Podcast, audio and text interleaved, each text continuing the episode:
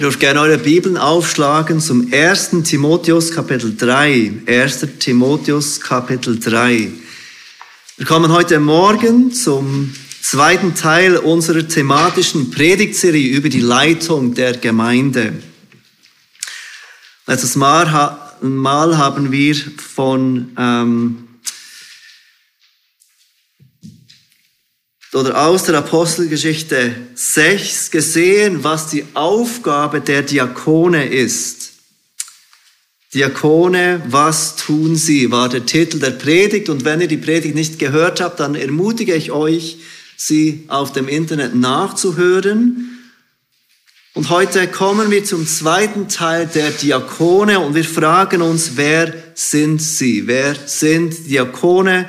So wie sie in der Bibel beschrieben werden. Letztes Mal, wie gesagt, haben wir gesehen, was die Diakone tun.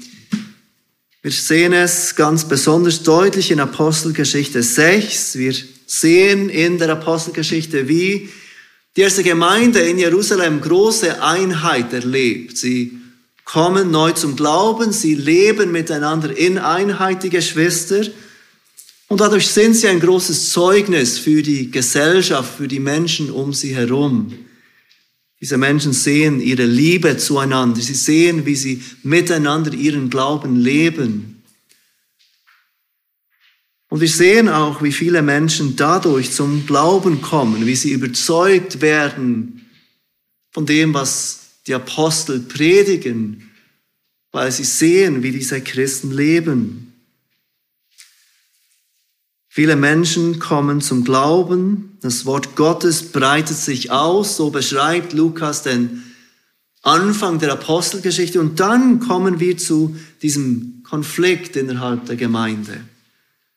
Es kommt zu Murren innerhalb der Gemeinde. Dort, wo vorher die Geschwister in Einheit und Liebe miteinander lebten, fehlt jetzt plötzlich diese Einheit, weil die einen Witwen nicht die gleiche Unterstützung erhalten wie die anderen Witwen. Und uns ist vielleicht nicht bewusst, wie gravierend und gefährlich die Situation zu dieser Zeit war für die Gemeinde.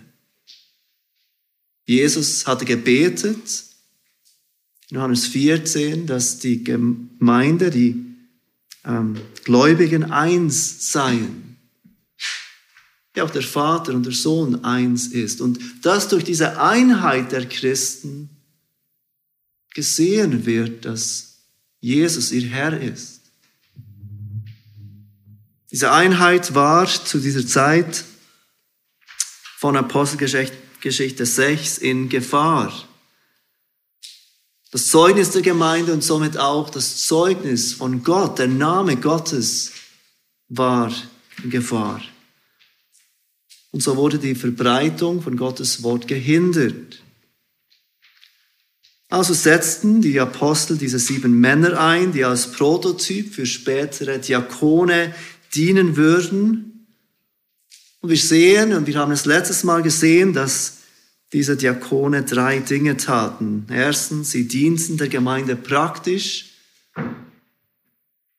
In diesem konkreten Fall koordinierten sie das Verteilen des Essens, die Hilfeleistungen an diese Witwen mit den verschiedenen Hintergründen. Zweitens, sie arbeiteten für die Einheit der Gemeinde. Das war dieses eigentliche Anliegen, dass in der Gemeinde wieder Einheit herrschen darf. Denn die primäre Gefahr war nicht die leeren Mägen der Witwengruppen, sondern diese Uneinheit innerhalb der Gemeinde. Und so ist es eines der primären Ziele der Diakone, durch ihren praktischen Dienst diese Einheit in der Gemeinde zu fördern und zu wahren. Und drittens, sie unterstützten die Ältesten, damit diese sich um das Gebet und um das Wort kümmern konnten. Wir sehen, dass sobald diese Diakone eingesetzt wurden, sich das Wort Gottes wieder verbreiten konnte. So beschreibt es uns Lukas. Der Kone bilden nicht ein separates Gremium, die neben den Ältesten existieren, um ihre Entscheidungen zu überwachen und zu ergänzen, etwa so, wie wir es beispielsweise aus dem National- und Ständerat kennen. Diakone werden von Ältesten eingesetzt, um spezifische Aufgaben zu übernehmen, um Dienste zu koordinieren, damit die Einheit der Gemeinde bewahrt wird und damit die Ältesten sich auf ihren Dienst im Gebet und am Wort fokussieren können. Das Wort Diakon bedeutet nichts anderes als Diener. Das ist die direkte Übersetzung davon. Aber wir sollten an Diakone vielmehr denken als Assistenten von den Ältesten. Wir sind alle aufgefordert zu dienen. Alle, die Jesus nachfolgen, folgen auch einem Oberdiener nach. Jesus diente uns, indem er sein eigenes Leben hingab für uns und er ruft alle Gläubigen auf, ihm, Gott und auch den Geschwistern auf diese Weise zu dienen, indem wir unser Leben hingeben für unsere Geschwister.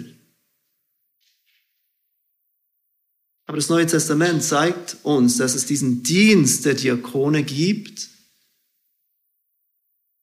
Diese Diakone, die die Ältesten in ihren Aufgaben unterstützen und entlassen und eben primär durch ihr Unterstützen und Organisieren der Einheit der Gemeinde weiterhelfen. Und wenn wir Diakone so sehen, nicht, dass sie einfach praktische Dienste tun, sondern dass sie eine wichtige Funktion haben, um diese Einheit der Gemeinde zu wahren, dann überrascht es nicht, dass das Neue Testament Qualifikationen nennt für die Diakone. Wir haben in Apostelgeschichte 6 bereits drei dieser Qualifikationen gesehen. Sie müssen ein gutes Zeugnis haben. Sie müssen vom Heiligen Geist voll sein und sie müssen voll Weisheit sein. So beschreibt es uns die Apostelgeschichte. Und schon allein dadurch wird deutlich, dass es bei den Diakonen nicht allein um einen praktischen Dienst geht. In seinem Brief, in seinem ersten Brief an Timotheus gibt uns der Apostel Paulus eine etwas detailliertere Liste von Kriterien für Diakone. Und wir lesen die Verse 8 bis 13 aus dem Kapitel 3 des ersten Timotheusbriefes. Paulus, der Apostel von Jesus Christus, inspiriert durch den Heiligen Geist und gesandt von Jesus, schreibt das Folgende an die Gemeinde in Ephesus. Gleicherweise sollen auch die Diakone ehrbar sein, nicht doppelzüngig, nicht vielem Weingenuss ergeben, nicht nach schändlichem Gewinn strebend. Sie sollen das Geheimnis des Glaubens in einem reinen Gewissen bewahren. Und diese sollen zuerst erprobt werden, dann sollen sie dienen, wenn sie untadelig sind. Die Frauen sollen ebenfalls ehrbar sein, nicht verleumderisch, sondern nüchtern, treu in allem.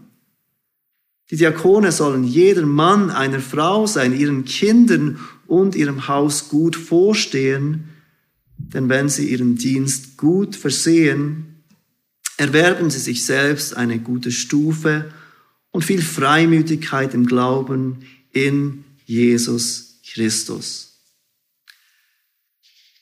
Wenn ihr das Kapitel 3 von Anfang an anschaut, dann seht ihr, dass Paulus dort zuerst Kriterien gibt für die Ältesten. Die Aufseher der Gemeinde müssen gewisse Qualifikationen erfüllen. Die, die die Gemeinde leiten, die lokale Gemeinde durch das Wort und im Gebet, der Gemeinde als Hirten dienen, müssen bestimmte Charaktermerkmale erfüllen. Paulus listet sie auf in den Versen 2 bis 7. Und dann ab Vers 8 kommt er zu den Diakonen, den Dienern der Gemeinde. Was hier auch schnell auffällt, wenn wir diese Liste lesen, sind zwei Dinge. Es geht hier primär, wie bei den Ältesten, nicht um Tätigkeiten oder um ähm, Talente oder Gaben, es geht um Charaktereigenschaften. Es geht um die Frage, wie sind diese Diakone, nicht um die Frage, was können diese Diakone. Wir sehen das bei den Ältesten und wir sehen es hier wieder bei den Diakonen. Die Charaktermerkmale stehen im Vordergrund. Und das Zweite, was wir sehen, ist, dass es alles allgemein gute Charaktereigenschaften sind. Das heißt, Paulus beschreibt hier nicht Superchristen mit übernatürlichen Superkräften. Er beschreibt hier relativ allgemein, was es bedeutet, einen gottesfürchtigen und vorbildlichen Charakter zu haben. Wenn du heute hier bist und du siehst dich nicht als ein Diakon, dann heißt das nicht, dass du nicht zuhören musst, denn alles, was Paulus hier sagt, sind Dinge, die auch für dich und für mich gut sind.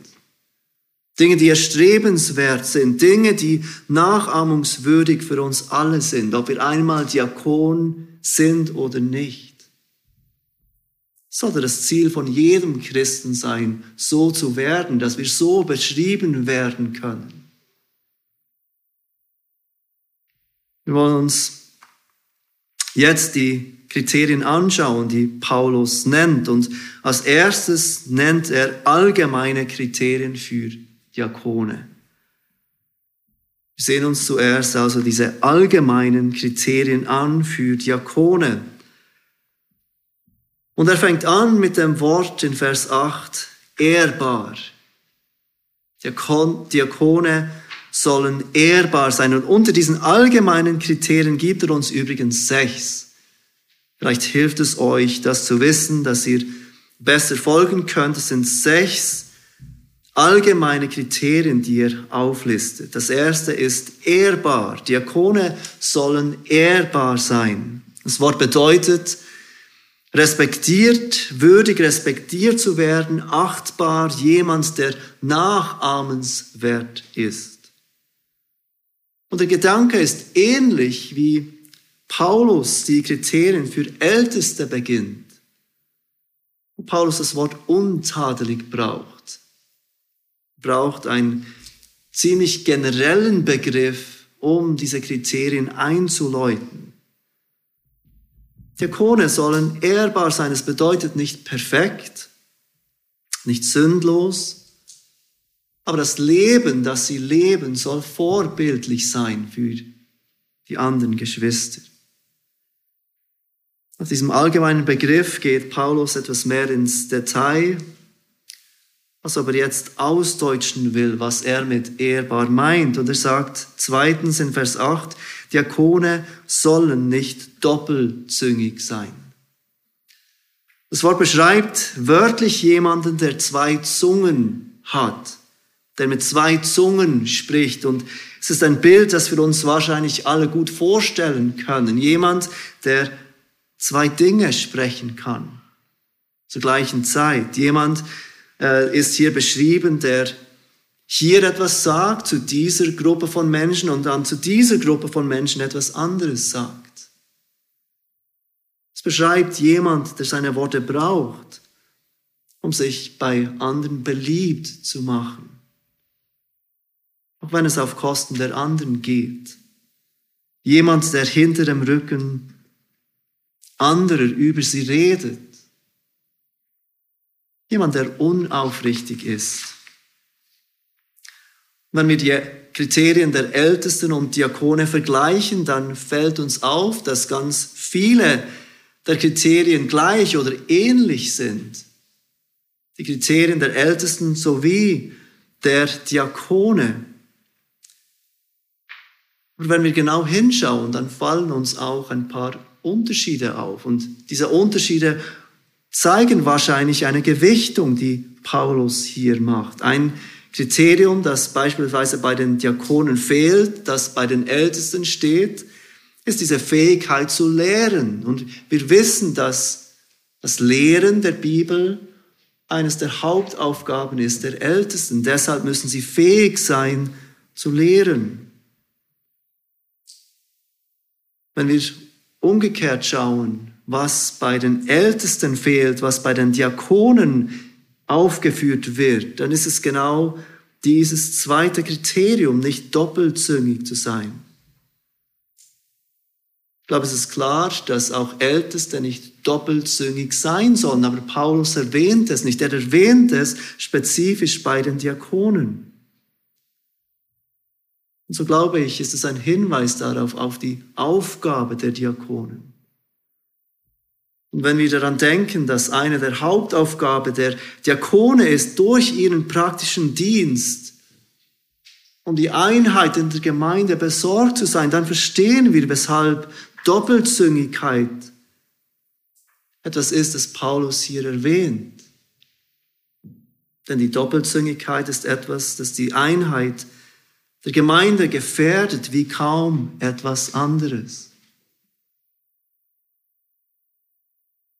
Matt Smathers ähm, hat ein Buch aus der Nine-Mark-Serie geschrieben über das Thema Diakone. Und er sagt das Folgende über die Doppelzüngigkeit. Doppelzüngigkeit ist keine kleine Schwäche oder persönliche Marotte, sondern ein Symptom für heuchlerischen Stolz.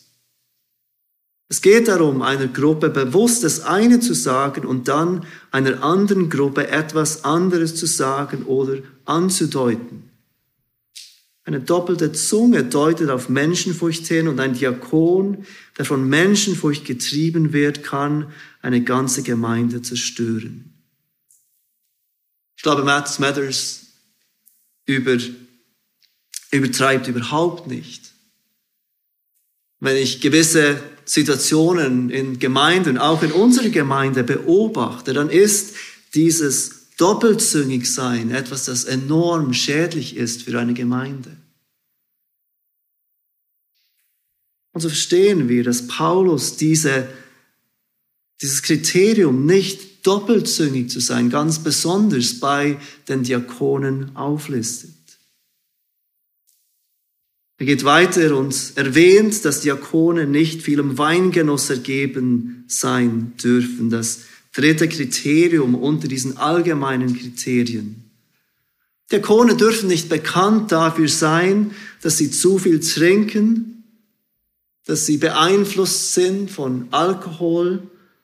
Und ich glaube, dies bedeutet nicht, dass man überhaupt keinen Alkohol trinken darf, man darf nicht bekannt dafür sein, zu viel zu trinken. Es muss jemand sein, der sich selbst unter Kontrolle hat. Und das ist wahr beim Trinken, aber ich glaube, das ist auch wahr in anderen Bereichen. Die Kone sollen nicht von vielem Weingenuss ergeben sein. Sie sollen sich unter Kontrolle haben zu jeder Zeit. Als viertens erwähnt er, dass Diakone nicht nach schändlichem Gewinn streben dürfen. Und Paulus spricht hier die Geldliebe an, die er bereits bei den Ältesten angesprochen hat. Denn das Geld und die Liebe zum Geld kann ein unheimlicher Motivator sein, auch für einen Dienst, einen Dienst auszuüben.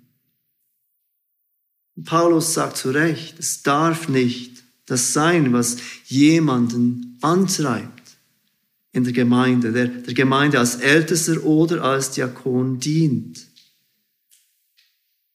Vielmehr soll er bekannt sein für seine Großzügigkeit, zu geben, anstatt gewinnen zu wollen. Als fünftens unter diesen allgemeinen Kriterien erwähnt Paulus, dass dieser Diakon oder Diakone das Geheimnis des Glaubens in einem reinen Gewissen bewahren sollen. Vers 9.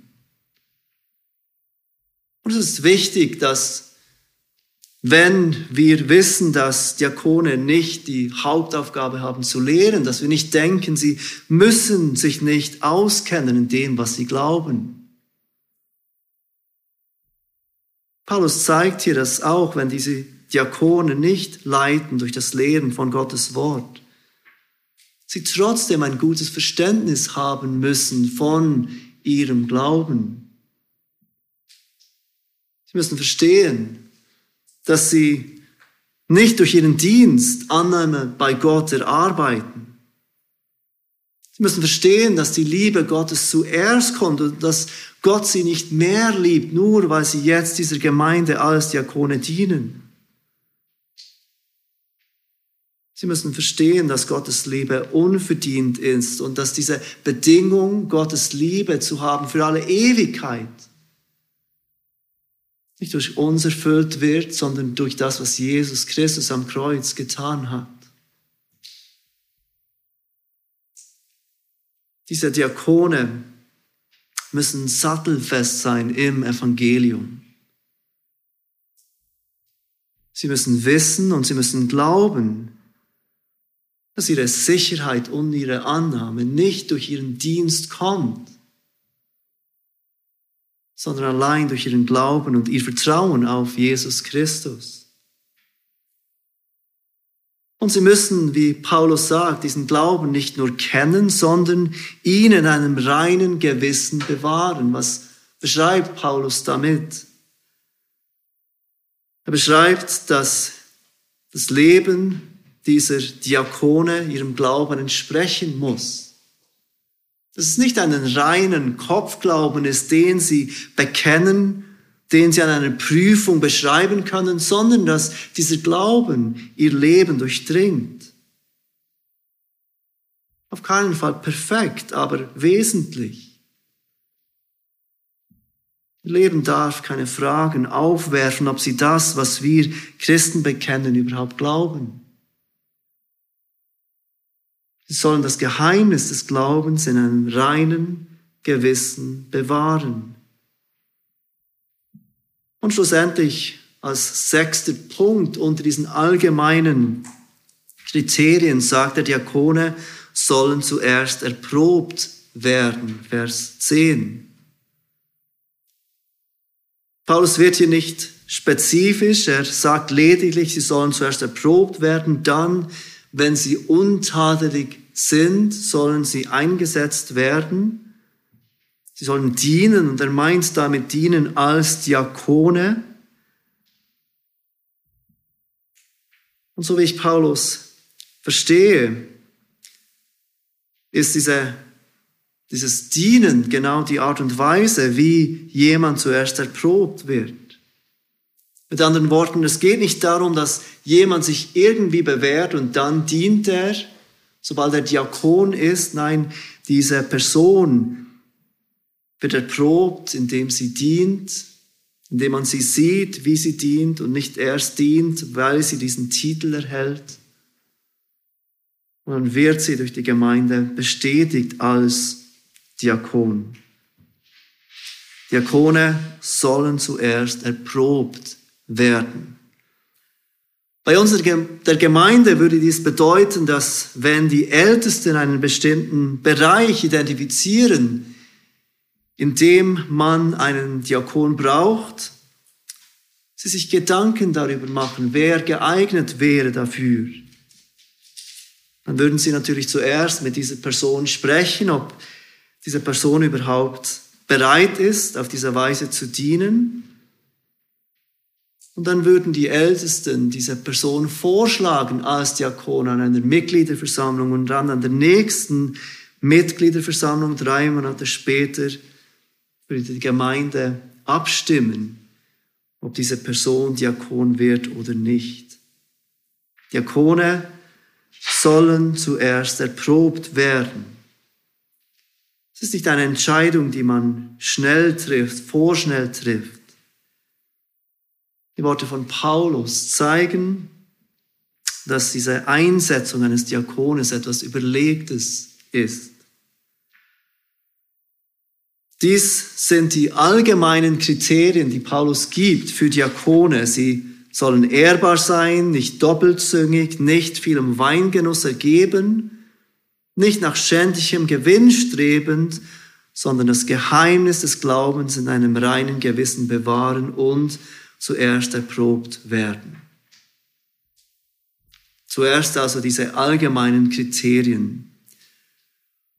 Dann ab Vers 11, wenn ihr diesen Vers anschaut, nimmt diese Liste über die Kriterien eine kleine Wende. Paulus fängt an, hier Kriterien für Frauen zu geben. Kriterien für Frauen. Und wir wollen uns diese anschauen als nächstes. Kriterien für Frauen. Vers 11, die Frauen sollen ebenfalls ehrbar sein, nicht verleumderisch, sondern nüchtern, treu in allem.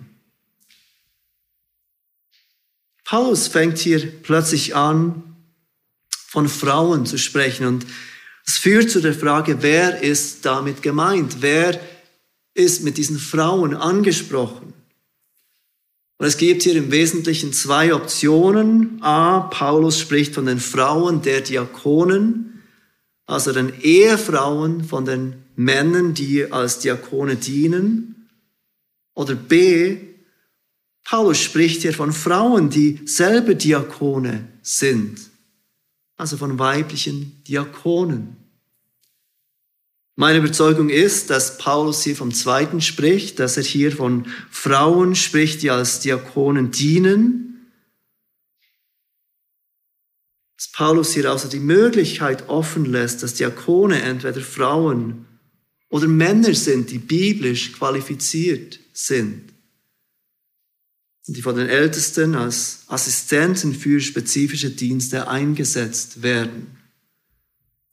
Bevor ich euch begründen möchte, weshalb ich dieser Überzeugung bin, möchte ich zwei Dinge klarstellen. Erstens, gute und bibeltreue Christen unterscheiden sich hier in ihren Überzeugungen. Es gibt also in diesem Bereich Raum, unterschiedlicher Meinung zu sein, auch wenn beide Seiten die Autorität der Schrift und die Zuverlässigkeit der Schrift hervorheben.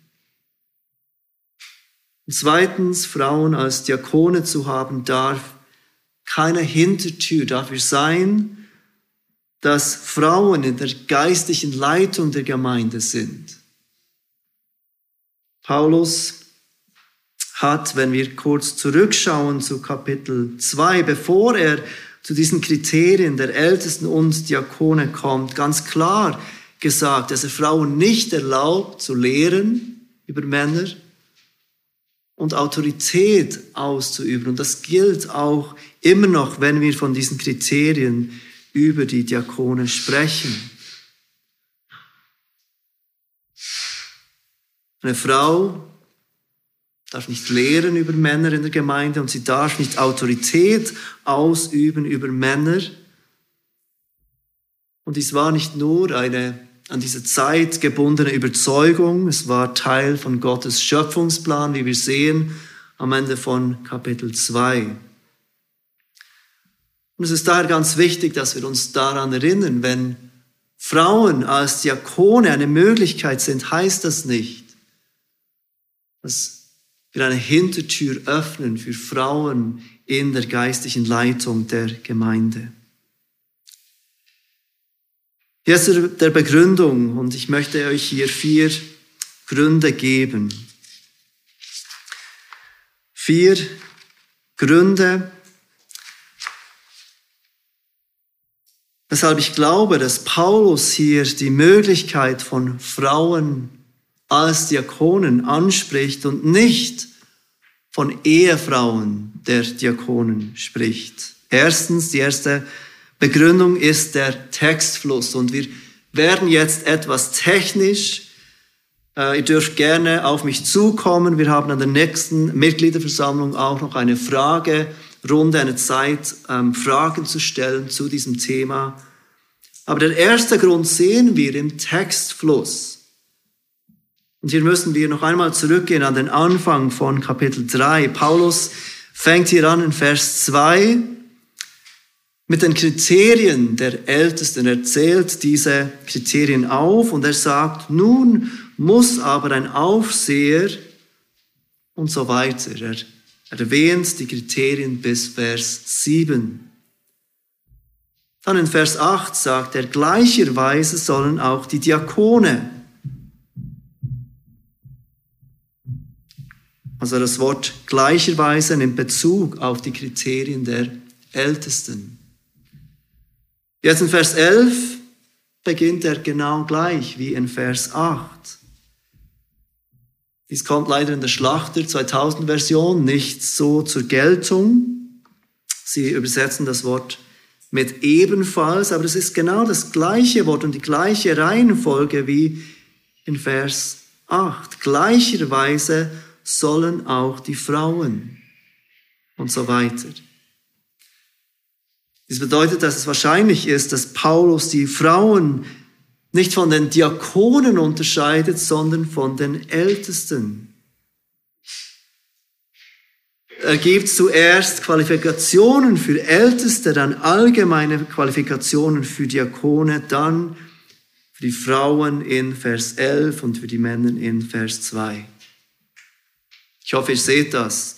Nun muss aber ein Aufseher dann sagt er, gleicherweise sollen auch die Diakone, gleicherweise sollen auch die Frauen. Er unterscheidet die Frauen nicht von den Diakonen, sondern von den Ältesten. Also der erste Grund sehen wir im Textfluss.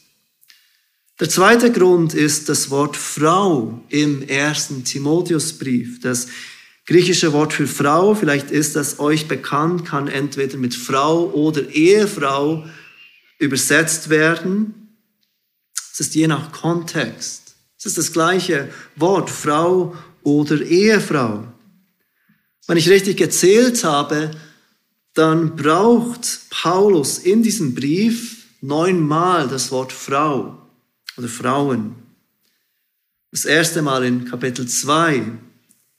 Ebenso will ich auch, dass sich die Frauen in ehrbarem Anstand mit Schamhaftigkeit und Sucht schmücken, nicht mit Haareflechten oder Gold oder Perlen oder aufwendiger Kleidung, sondern durch gute Werke, wie es sich für Frauen geziemt, die sich zur Gottesfurcht bekennen. Frauen generell macht am meisten Sinn. Es spricht nicht von Ehefrauen, es spricht von Frauen generell. Dann weiter in Vers 11 und 12 von Kapitel 2. Eine Frau soll in der Stille lernen, in aller Unterordnung. Ich erlaube aber einer Frau nicht zu lehren, auch nicht, dass sie über den Mann herrscht, sondern sie soll sich still verhalten. Vers 14, und Adam wurde nicht verführt, die Frau aber wurde verführt und geriet in Übertretung. Bei all diesen Stellen macht es am meisten Sinn, wenn wir Frau generell übersetzen, wenn wir nicht einschränken Ehefrau. Als nächstes braucht Paulus das Wort Frau in Kapitel 3, Vers 2. Nun muss aber ein Aufseher untadelig sein, Mann einer Frau, nüchtern, besonnen, anständig, gastfreundlich, fähig zu lehren. Mann einer Frau. Natürlich könnte man hier Ehefrau übersetzen, wenn Paulus hier den ehelichen Stand eines Mannes beschreiben würde. Das tut er aber nicht. Er beschreibt hier nicht, dass ein Mann mit einer Frau verheiratet sein muss.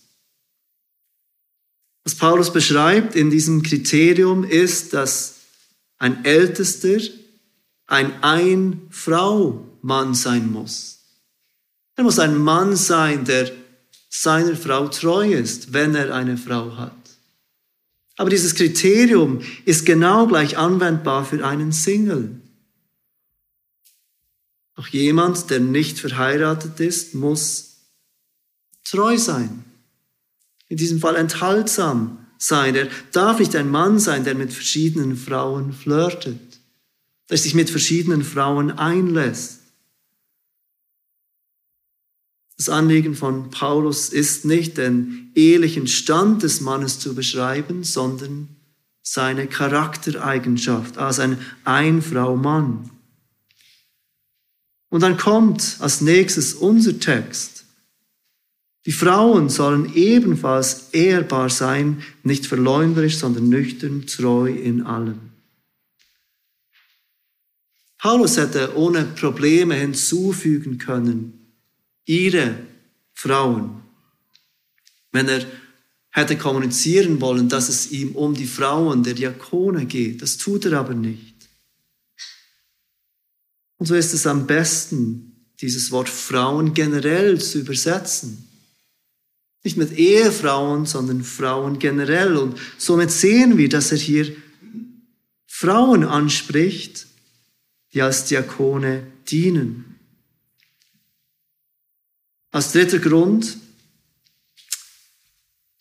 sehe ich ähm, den Fakt, dass Paulus nichts über Ehefrauen der Ältesten sagt.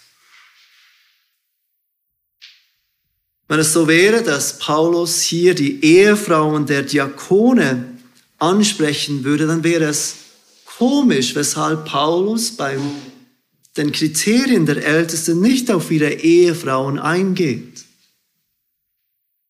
Paulus gibt uns in den Versen 2 bis 7 von Kapitel 3 Kriterien für Älteste und er spricht nicht von den Frauen der Ältesten. Und wir werden nicht klar, weshalb er dann die Frauen der Diakone ansprechen würde, weshalb er Kriterien geben würde zu diesen Frauen, aber nicht zu den Frauen der Ältesten. Und der vierte Grund sehe ich darin, dass das, was Frauen vom Ältestendienst ausschließt, das Verbot ist, zu lehren und Autorität auszuüben. Und genau diese Tätigkeiten haben wir nicht, wenn wir Diakone als Männer und Frauen verstehen, die der Gemeinde dienen, indem sie Assistenten und Hilfen der Ältesten sind, um praktische Dienste zu managen und für die Einheit der Gemeinde so zu arbeiten. Was sagt Paulus über diese Frauen? Was sind ihre Kriterien? Zuerst natürlich haben wir die allgemeinen Kriterien, die er gerade erwähnt hat. Und jetzt erwähnt er ein paar mehr in Vers 11, die spezifisch zu den Frauen ähm, gesprochen werden. Auch sie sollen ehrbar sein, Ihr Charakter soll vorbildlich sein. Und dann sagt er, sie sollen nicht verleumderisch sein. Das Wort, das hier gebraucht wird, ist das Wort Diabolos. Wir kennen dieses Wort, es wird manchmal übersetzt mit Teufel. Mit anderen Worten, sie dürfen nicht Frauen sein, die Dinge durcheinander bringen, die verleumderisch sind. Und hier sehen wir wieder diese Wichtigkeit, dass Diakone dazu beitragen sollen, dass die Gemeinde in Einheit gestärkt wird. Frauen sollen nüchtern sein. Sie sollen nicht beherrscht sein durch irgendwelche Vorlieben und irgendwelche Moden. Sie sollen nüchtern denken können und abwägen können. Und Frauen sollen treu sein in allem. Nach diesen Kriterien für die Frauen erwähnt Paulus Kriterien für die Männer in Vers 12. Und er erwähnt hier wieder die Kriterien, die er bereits bei den Ältesten erwähnt hat. Mann einer Frau, ich gerade beschrieben habe. Ich glaube nicht, dass Paulus hier den ehelichen Stand dieses Diakones anspricht, dass er verheiratet sein muss, sondern er beschreibt seinen Charakter. Dieser Mann, der als Diakon dient, muss ein treuer Mann sein. Ein Mann, der nicht bekannt dafür ist, mehrere Frauen zu haben. Ein Mann, der bekannt dafür ist, dass er sexuell enthaltsam ist, wenn er nicht verheiratet ist. Und er muss als weiteres Kriterium seinen Kindern und seinem Haus gut vorstellen. Und auch dieses Kriterium haben wir bereits gesehen bei den Ältesten oder sehen wir dort. Er muss sich bewähren in seinem eigenen Haus, bevor er der Gemeinde als Diakon dienen kann. Diakone sind also Männer und Frauen, die der Gemeinde auf praktische Weise dienen, die, die für die Einheit der Gemeinde arbeiten und die Älteste unterstützen, damit sich diese um das Gebet und um das Wort kümmern können. Und in all dem sind Diakone Menschen, Vorbilder für die Gemeinde, die ihrem Herrn nachfolgen. Jesus kam als den Obersten der Diakone, den Obersten der Diener, indem er sein Leben hingab. Und wenn du heute hier bist und du kennst Jesus Christus nicht persönlich, dann hoffe ich, dass du nicht nur diese diesen Text über die Diakone mitnimmst und diese Diskussion, wer Diakone genau sind, sondern dass du weiterdenkst an diese Person, die Diakone darstellen möchten durch ihren Dienst, den Herrn Jesus Christus. Dieser Diener gab sein Leben hin, damit wir heute hier sein dürfen und Vergebung von unseren Sünden empfangen dürfen. Wenn du heute hier bist und du diesen Herrn nicht kennst, dann darfst du auf ihn blicken, deine Sünden bekennen und Vergebung für deine Sünden empfangen. Als Gemeinde möchte ich uns sicher ermutigen, dass wir nicht nur für Älteste beten, sondern auch, dass uns Gott Diakone schenkt, denn sie sind ein großer Segen für die Gemeinde. Lasst uns beten. Vater, wir danken dir für dein Wort heute Morgen und wir danken dir, wie dein Wort uns hilft in dieser Frage, wie möchtest du deine Gemeinde haben? Wir möchten dich bitten, dass du uns führst in dieser Frage der Gemeindeleitung, der Ältestenschaft, aber auch der Diakone.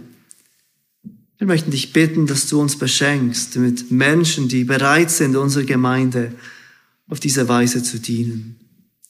Und Vater, bitte hilf uns allen, dass wir nicht nur beurteilen, ob andere Menschen diesen Kriterien entsprechen, sondern dass wir alle das Anliegen haben, auf diese Weise beschrieben zu werden. Amen.